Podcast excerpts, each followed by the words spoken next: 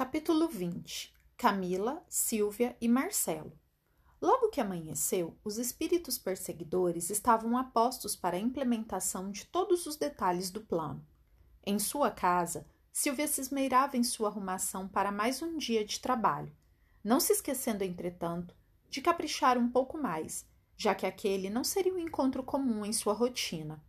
Por sua vez, Marcelo se entretinha com as notícias de Camila aquela com quem todas as manhãs se permitia estabelecer o clima de paquera e envolvimento, sendo que a moça sabia valer-se de sua beleza evidente, fazendo-se mais dengosa e aproveitando a inclinação do colega na direção de seu jogo.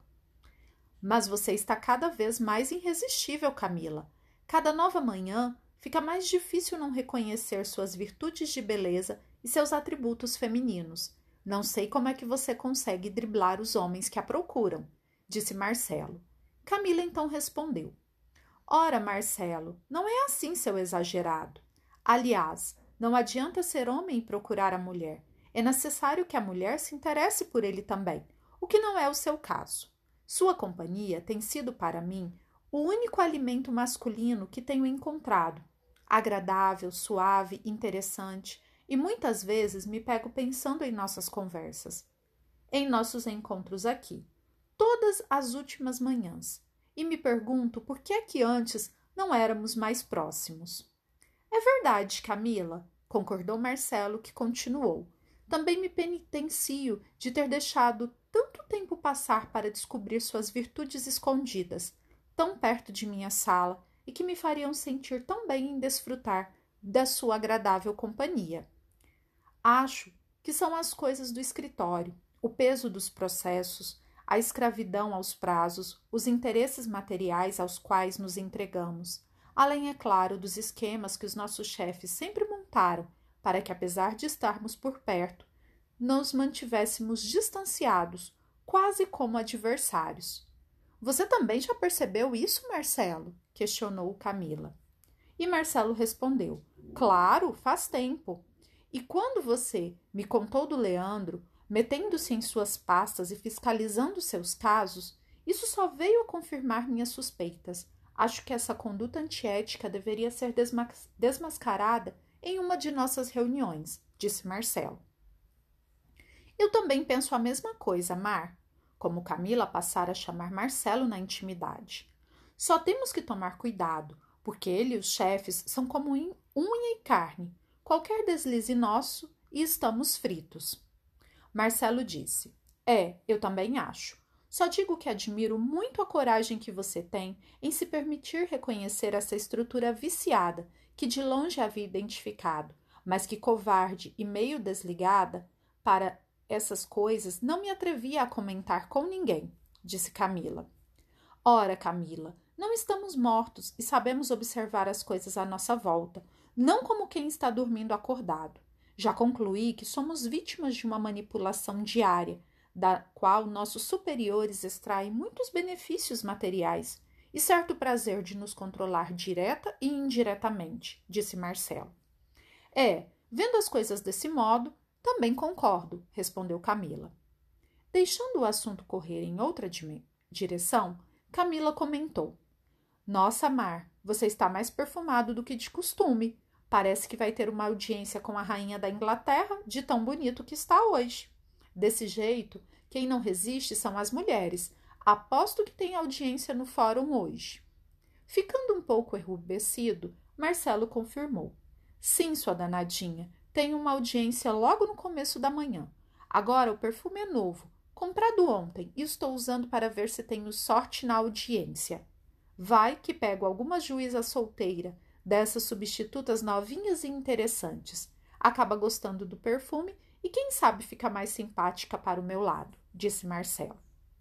Camila então completou: Ora, Marcelo, você sabe que as autoridades costumam ser muito sérias e não se deixam levar por esse tipo de influência. Claro, Camilinha, eu estou brincando, disse Marcelo. Além do mais, se continuar fazendo as coisas com essas segundas intenções, Vou começar a ficar com ciúme e contratar um detetive para seguir você. Afinal, além de ser casado, você é meu colega de escritório e preciso defendê-lo de muitas lambisgoias perigosas que andam por esse fórum Imagine se sua mulher o vê desse jeito, disse Camila. Aproveitando a deixa, já que o clima entre eles ganhava intimidade constante, Marcelo exclamou aparente sofrimento. Ah, minha mulher, bons tempos aqueles em que ela me notava. Não sei, Camila, mas parece que estamos na pior fase de nossa união.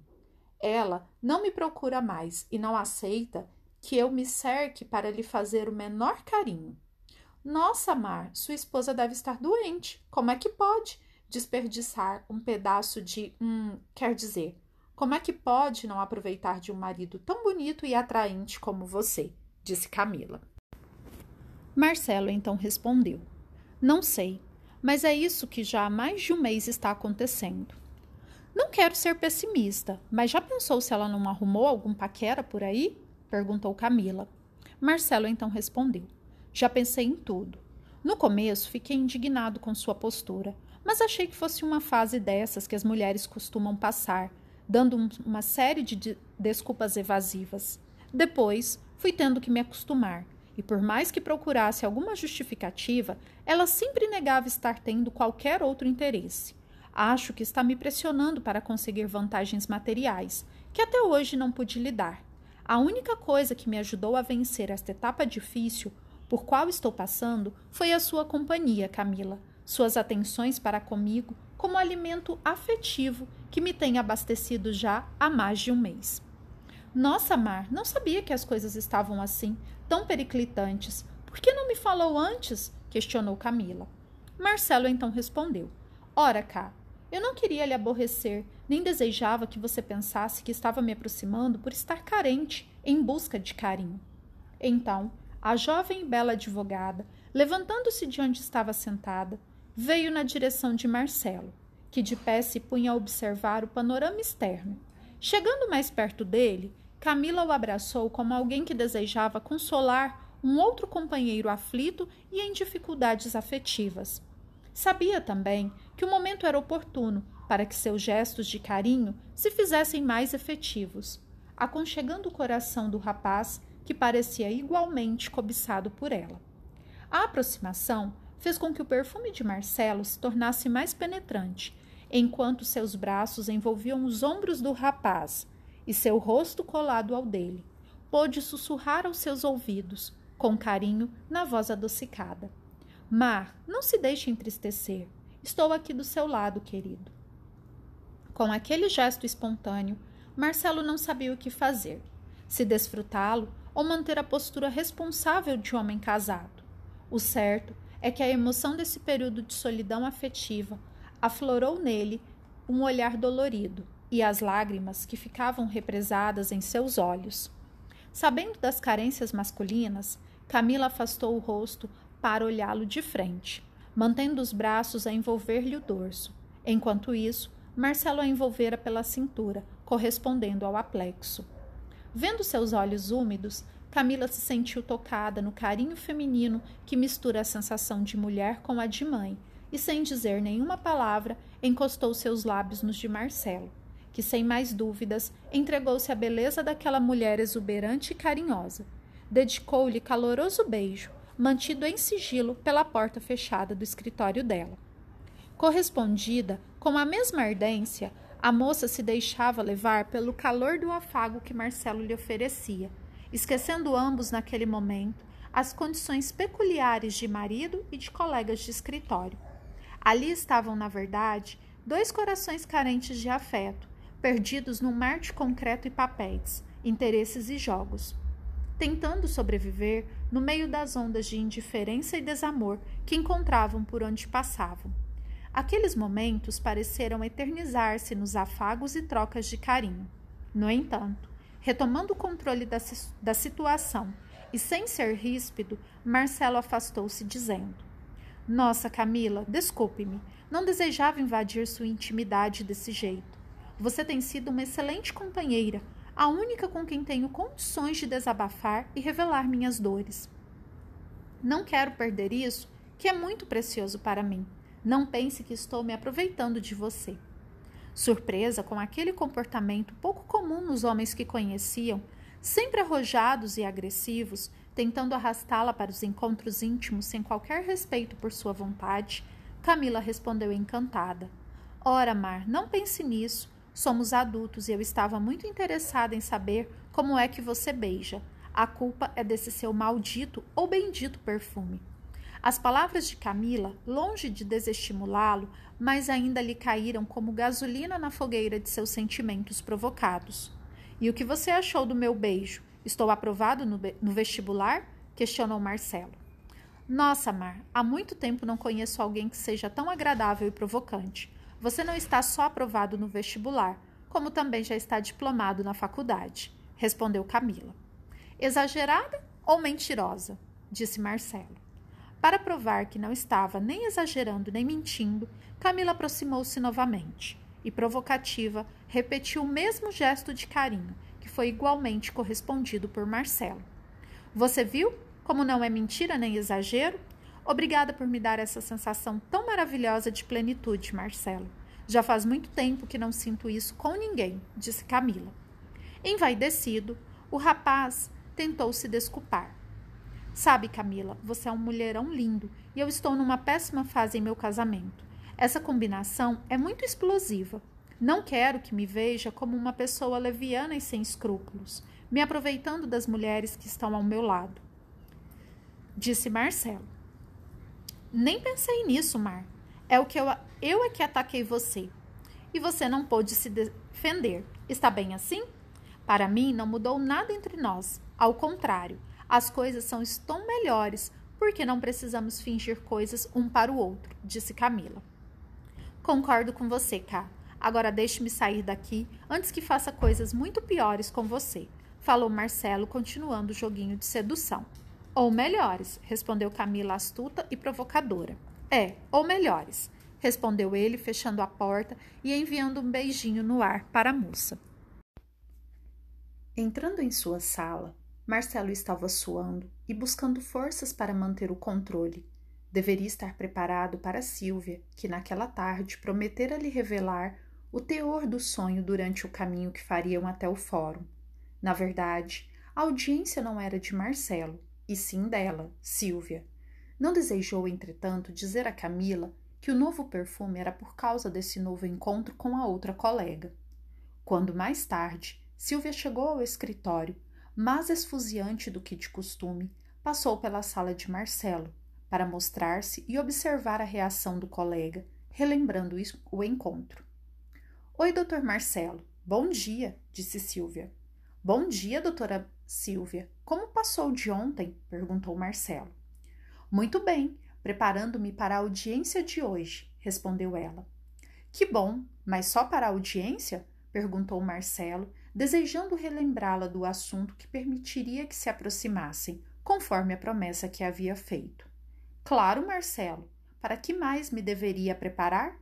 falou ela, mantendo o jogo de desconversar, a fim de produzir maior interesse nele. Bem, que seja assim então, mas dessa forma acho que você não vai mais desejar a minha companhia, não é? disse Marcelo. Como não, Marcelo? Estou me lembrando agora, nesse instante, que me preparei para mais uma coisa que tem a ver exatamente com você, respondeu Silvia. Ah, como é bom a gente ter boa memória, doutora Silvia. Na advocacia, esse é um fator essencial para o sucesso, disse Marcelo. Como não, Marcelo? Estou me lembrando agora, nesse instante, que me preparei para mais uma coisa que tem a ver exatamente com você. Não é o que eu disse? Às 13 horas, iremos para o fórum, no meu carro, combinado? disse ela. Tudo bem, Silvia, irei almoçar e já esperarei no estacionamento, respondeu Marcelo. Combinado, disse Silvia. Do lado de lá da vida, as três entidades obsessoras estavam felizes com os encontros que suas influências conseguiam promover, estimulando o sentimento de Camila, a carência de Marcelo e o arrojo de Silvia. Sobre as duas advogadas e o colega, tanto quanto sobre Letícia, as ações intuitivas que os espíritos inferiores promoviam eram eficazes e facilmente assimiladas por suas inclinações íntimas, como uma esponja absorve a água que se lhe é projetada. O horário fixado chegara E então Silvia e Marcelo se viram na direção do fórum para a audiência que ela dizia ter naquela tarde. No entanto, durante o trajeto, Silvia advertiu de que precisaria passar em um outro local antes de irem para o compromisso jurídico, pelo que Marcelo não deveria estranhar o caminho diferente que se fariam. Assim, sem mais nem menos, a conversa retornou ao sonho, enquanto o carro deslizava pelas ruas da agitada cidade. O trânsito novamente congestionado não importava a Silvia. Marcelo, então, aproveitando a demora, começou o assunto. E então, doutora Silvia, você está me devendo alguma coisa, não é? Falou brincando com intimidade. Claro, Marcelo, e eu costumo pagar muito bem as minhas dívidas, disse ela.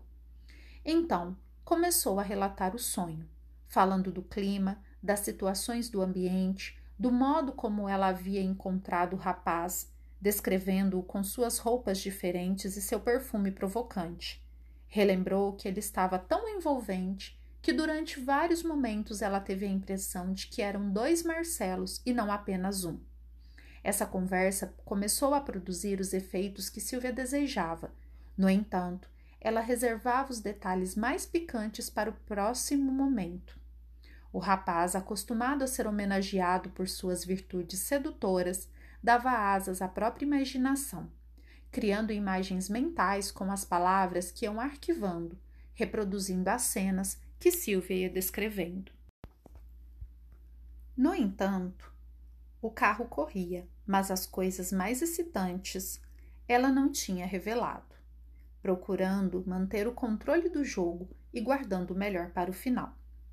Desculpe se estou falando de certas coisas com você, Marcelo, mas elas fizeram parte desse sonho que tive, e como insistiu muito, não vi outra alternativa senão revelar uma parte do que aconteceu. Não desejo parecer vulgar, afinal sei que é casado e deve gostar muito de sua esposa. Não quero constrangê-lo, disse Silvia. Ora, Silvia, não há constrangimento entre duas pessoas adultas que se respeitam e se admiram. Além do mais, esse tipo de sonho é comum na vida de todas as pessoas. E pelo que ouvi até aqui, não vejo nada demais no que aconteceu, respondeu Marcelo. Sim, Marcelo, mas é que o mais interessante eu ainda não contei. Nem sei se devo revelar a você. Hum, estou um pouco insegura quanto à sua reação, disse Silvia. Puxa vida, Silvia, parece que esqueceu da nossa conversa de antes de ontem. Nada que possa me revelar vai alterar a minha admiração pela sua condição feminina. Em momento algum me deixarei levar por qualquer pensamento que não corresponda à sua efetiva condição de mulher invejável, disse ele. Apesar de estar velha, Marcelo, você me acha desejável? Velha você, Silvia. Ora, não há espelho em sua casa, não é? disse Marcelo. Já passei dos trinta e, como você sabe, não desperto mais o desejo em meu marido, disse ela. E como já te falei, é porque ele deve estar com catarata ou com algum problema de visão, Silvia, disse Marcelo. Você acha mesmo que ainda sou interessante? Que saber, Silvia. Se eu dissesse o que penso sobre isso, eu é que corri o risco de parecer indecoroso ou desrespeitoso com você. Mas afinal, não vai me contar o resto do sonho? Quis saber Marcelo. Enquanto esperava uma resposta, estimulado por seus comentários viris. Silvia deu entrada em um motel que já conhecia e, para surpresa de Marcelo, respondeu: Claro, Marcelo, vou contar o que está faltando, mas quero que seja num local mais confortável, no qual meus relatos possam ser mais do que palavras, a fim de que você conheça pessoalmente aquilo que teve a oportunidade de conhecer somente em meus sonhos, disse ela. Sem saber o que fazer naquele instante, de definições quanto aos seus verdadeiros interesses, Marcelo quis ser gentil sem ser grosseiro, porquanto poderia estragar todos os seus planos de conquista.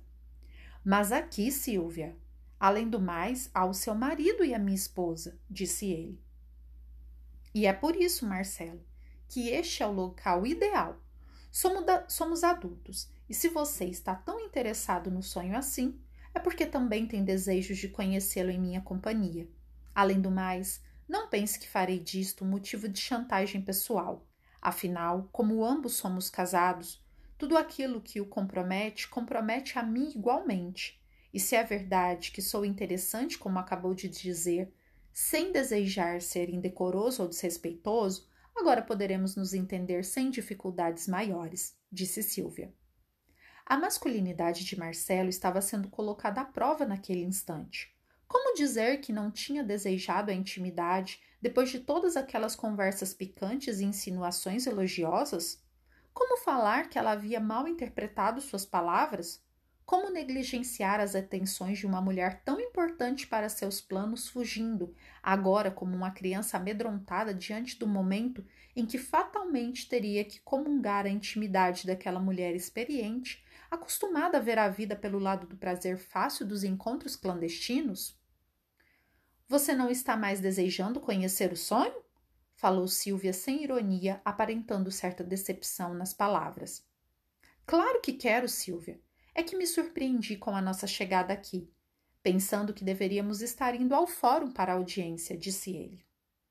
Não, querido, a audiência foi desmarcada ontem e, para não estragar nosso encontro, deixei de comentar com você. Afinal, podemos entrar então? Temos a tarde inteira para conversarmos sobre o sonho, disse Silvia. Vendo que não tinha outra escolha depois que se permitiu levar até aquela situação na qual sua virilidade seria desafiada, Marcelo engoliu em seco e respondeu, querendo parecer empolgado: Bem, se é assim, então vamos ao sonho. E pensando com seus botões, lembrando-se da indiferença da sua esposa, a quem culpava agora por aquela conduta que se permitiria junto ao corpo de outra mulher, exclamou para si próprio: E seja o que Deus quiser. Ah, queridos leitores, se estivéssemos mesmo interessados naquilo que Deus deseja, raramente nos meteríamos em situações tão perigosas e infelizes quanto as que os dois protagonistas do encontro clandestino se permitiram. Para os dois amantes, ambos sem amor, sem carinho e sem intenção de fazer a felicidade do outro, aquele encontro era apenas o exercício de uma excitação física e um negócio corporal cujas energias desperdiçadas na formação de um compromisso negativo entre ambos corresponderia fatalmente a dores maiores, produzidas pelos seus desatinos e que acabariam recaindo sobre eles mesmos. Deus deseja que nos respeitemos e que nos amemos com bases elevadas de sentimentos. Se Marcelo soubesse mesmo o que Deus queria, não teria se permitido agir como vinha agindo, envolvendo-se com Camila, atraído por sua beleza física e seus modos delicados, não morderia a isca da sedução que Silvia lhe apresentava nas revelações de um sonho erótico. Manter-se-ia no trabalho honrado, sem planejar dar o golpe em Leandro, conquistando-lhe o lugar, derrubando-o do posto para subir nos conceitos da esposa. Assim, para eles todos, valia a mesma lição do evangelho que Glauco havia lido naquela reunião do dia anterior. Quantas aflições são causadas por nós mesmos, nas escolhas erradas que fazemos todos os dias, nas condutas inconvenientes que adotamos em nossas jornadas pessoais, envolvendo outras criaturas em nossos interesses menores, usando-as como degraus para nossa subida. Marcelo agora estava afundando um pouco mais a cada dia, e nesse processo de descida moral sua consciência sendo vendida aos seus interesses materiais de conquistas transitórias. Por isso que Jesus nos ensinou, de forma poética, simples e direta, de que vale ao homem ganhar o mundo inteiro, se para isso ele perder a própria alma.